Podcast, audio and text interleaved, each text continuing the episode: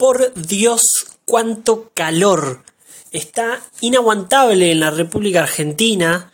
Eh, me parece que está inaguantable en el mundo, más bien. Eh, si bien, obviamente, en otros lugares eh, quizás no estén en verano. Seguramente en todo el mundo las temperaturas no son las que deberían. Infiernos menos fríos, veranos más cálidos. Eh, bueno, al fin y al cabo el término que se utiliza en general, el de calentamiento global, eh, el mismo nombre te lo indica, ¿no? Afecta a, todos. Nos afecta a todos. Así que eh, e, es algo de lo cual preocuparse y ocuparse. No solo preocuparse, sino también ocuparse y hacer algo al respecto. Pero bueno, Mientras tanto, a ver, loco, muchísimo calor, no se puede estar si no es con aire acondicionado. Encima, en, en, grandes sectores del país han habido muchos cortes de luz por mucho tiempo. Hay personas que están hace una semana, dos semanas, eh, diez días sin luz. Eh, y, cuando vos lo decís así, bueno, como que decís, uh, sí, che, qué cagada, la verdad, no, malísimo, pero bueno, como que pasa. Pero no te pones a dimensionar verdaderamente lo que implica estar, no me voy a dos semanas, reduzcámoslo a menos, si quieren, tres días sin luz. Tres días sin luz para algunas personas eh, implica no tener agua caliente, tres días sin luz implica no tener, bueno, eh, desde ya una de las cosas más importantes hoy en día para todas las personas eh, no tener internet, no tener cable, principalmente internet, pero bueno, tampoco tener cable, no tener, obviamente, no poder iluminar, eh, ni, poder utilizar cualquier dispositivo electrónico, bueno, como ya dije, en algunos lugares tampoco tener agua caliente, y todo esto vos decís, como que empeora de repente la situación. Eso implica no tener luz, pero uno cuando dice no tener luz, bueno, como que queda ahí. Cuando te pones a pensar en, en qué afecta la luz, hoy en día son muchas cosas, porque tenemos muchas cosas electrónicas hoy en día, y, muy, y cosas muy fundamentales para nuestra vida. Algo tan básico como la luz, me refiero a, a los focos de luz, algo tan básico como el agua caliente, algo tan básico como el internet, la televisión, Netflix, Spotify. Em, y cuando te pones a, centrarte en cada caso puntual, esto empeora muchísimo más. Cuando de repente em, es gente que tiene que trabajar eh, por home office o, que necesita tener luz en su casa para trabajar. Eh, cuando es gente con hijos, cosa que complica muchísimo más la situación. Más cuantos, eh, cuanto mayor sea la cantidad de hijos que tienen. Imagínense una familia viviendo en un departamento, en un, en, eh, un departamento con, con dos hijos. Ya con un hijo es complicado, pero imagínate con dos hijos, con tres hijos. Una locura, una locura. Em, así que bueno, esperemos que, que, la situación se pueda solucionar lo más rápido posible para todo el mundo porque de verdad es algo terrible, terrible. Yo tuve la, gran suerte de, no haber sufrido ningún corte de luz. Sí se me cortó en un momento la luz, pero yo no estaba en mi casa. Se cortó después de que yo me había ido y volvió antes de que yo vuelva. Entonces, eh, la verdad no es algo en lo que me afectó. Em, pero bueno, salvo ese momento, no se me cortó en ninguna otra ocasión. Y, y la verdad es que había muchísimas chances de que pase. Eh, fue completamente un golpe de suerte, así que eh, nada, a, valorarlo. Y bueno, eh, mucho calor y un calor que nos va a acompañar por un tiempo más. Y las clases ya empezaron, tanto para el secundario como para la universidad. Y yo estoy por arrancar las clases, estoy por arrancar a cursar dentro de nada. Y voy a tener que ir a cursar con este calor. Eh, y ahí se viene otro tema, ¿no? Que es, eh, yo en principio para, empezar a cursar a las 9 tengo que salir de, mi casa y tomar el colectivo a las 6 de la mañana. Lo tomo con unas 3 horas de anterioridad porque vivo lejos eh, y la ruta que eh, nos lleva a la gente que vivimos acá en Campana a Buenos Aires es, es un poco eh, como una caja de bombones. Uno nunca sabe qué le va a tocar. Puede haber un corte porque y que no te dejen entrar a la ciudad porque el movimiento piquetero eh, o va, no, no vamos a catalogarlo como movimiento piquetero porque en realidad cuando escucho el término movimiento piquetero me, da más a todo el tema que está eh, como burocratizado en el que hay rangos y se toma asistencia. Me refiero más a, un tema de campes que más o menos son las mismas personas, los mismos grupos y que ya lo llevan adelante como una rutina.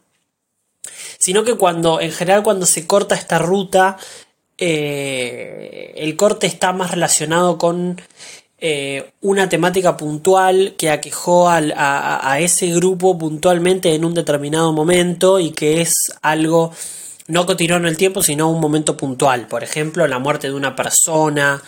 Eh, o bueno, en este caso estar dos semanas sin luz, pero no es que eh, son lo mismo que la campe de 9 de julio, de que se hace últimamente eh, casi diariamente por un tema de, de reclamo social rutinario y de planes sociales y demás. No, no, esto es por situaciones específicas que pasa un día eh, y nunca más.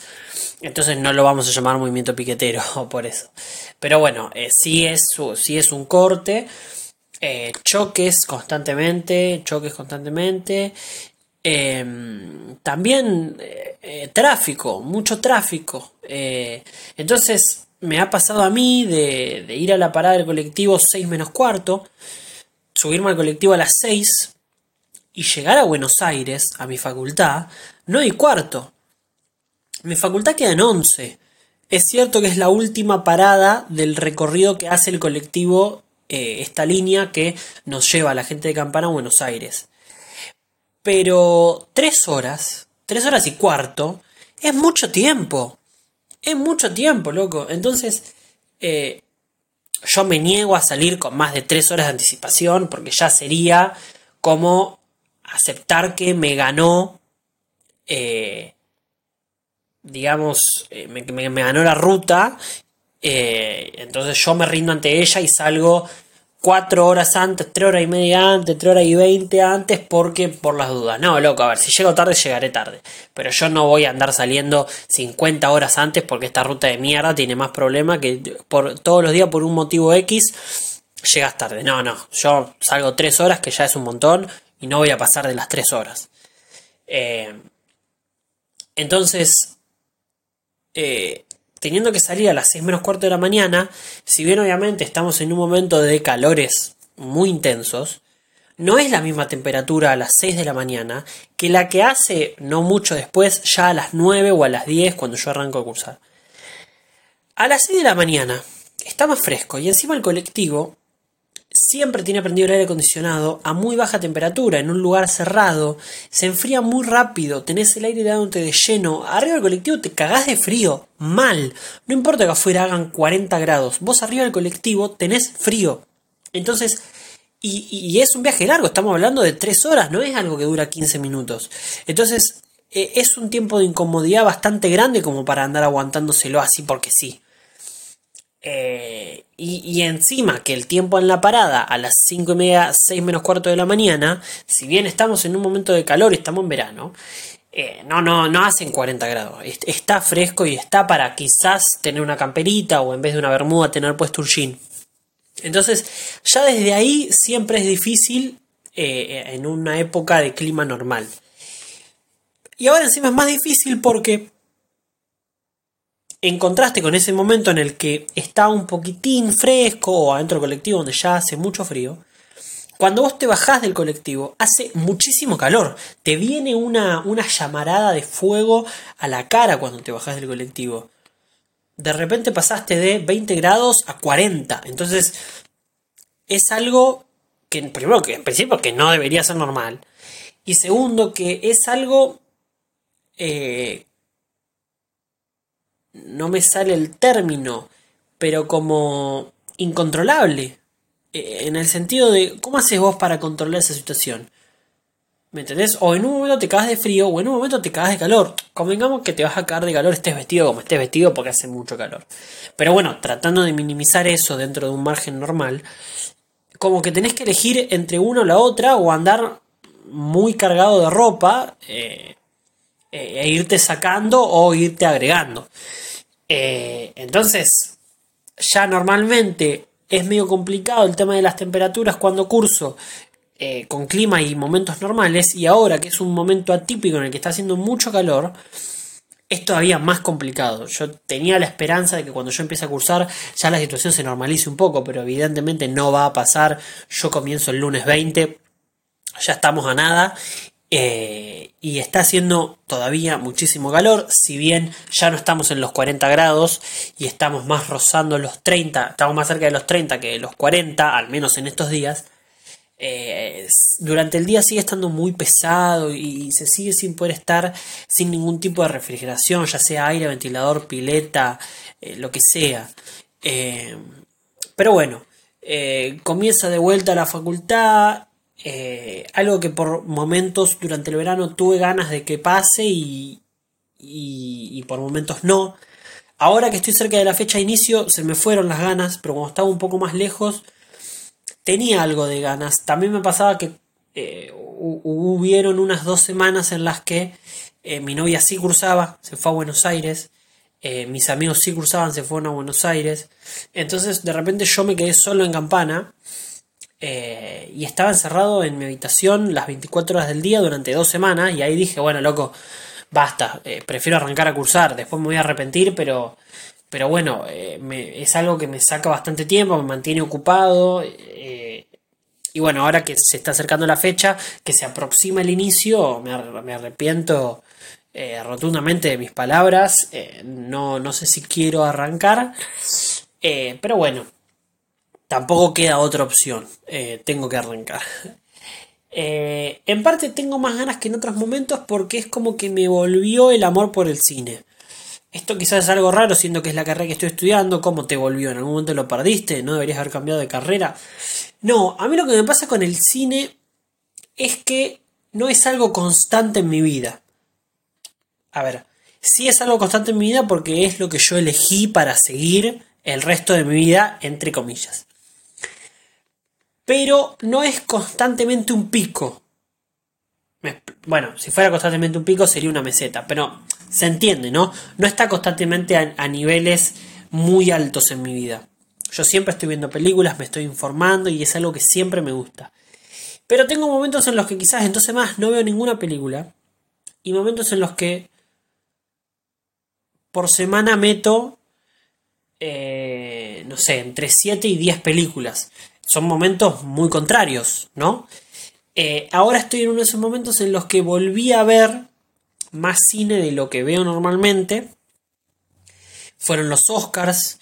Eh, estuve investigando un poco sobre algunas de las películas que llegaban al Oscar, porque si bien todos sabemos que el Oscar no es parámetro de nada, a mí me interesan. A mí me gustaría ganarlos, me gusta ver quién ganó, cada tanto miro un poco de la ceremonia.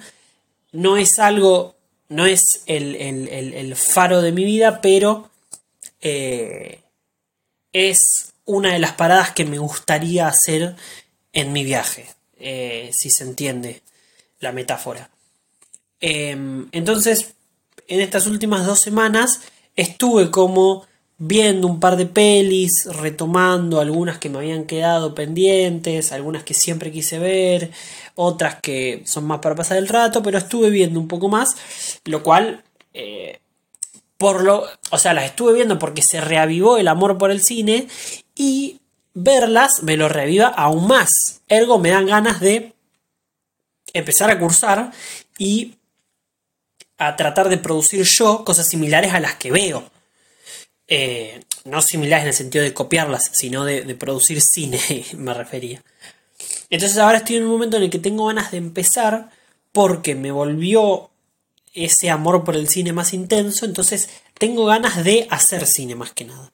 No tengo ganas de sentarme a leer sobre teoría del cine o sobre la, menos sobre las materias que no están relacionadas tanto con el cine como psicología, filosofía, comunicación y semiótica, eh, etcétera, que sí, obviamente eh, se dan aplicadas al cine, pero no son materias eh, inherentes al cine y a la carrera.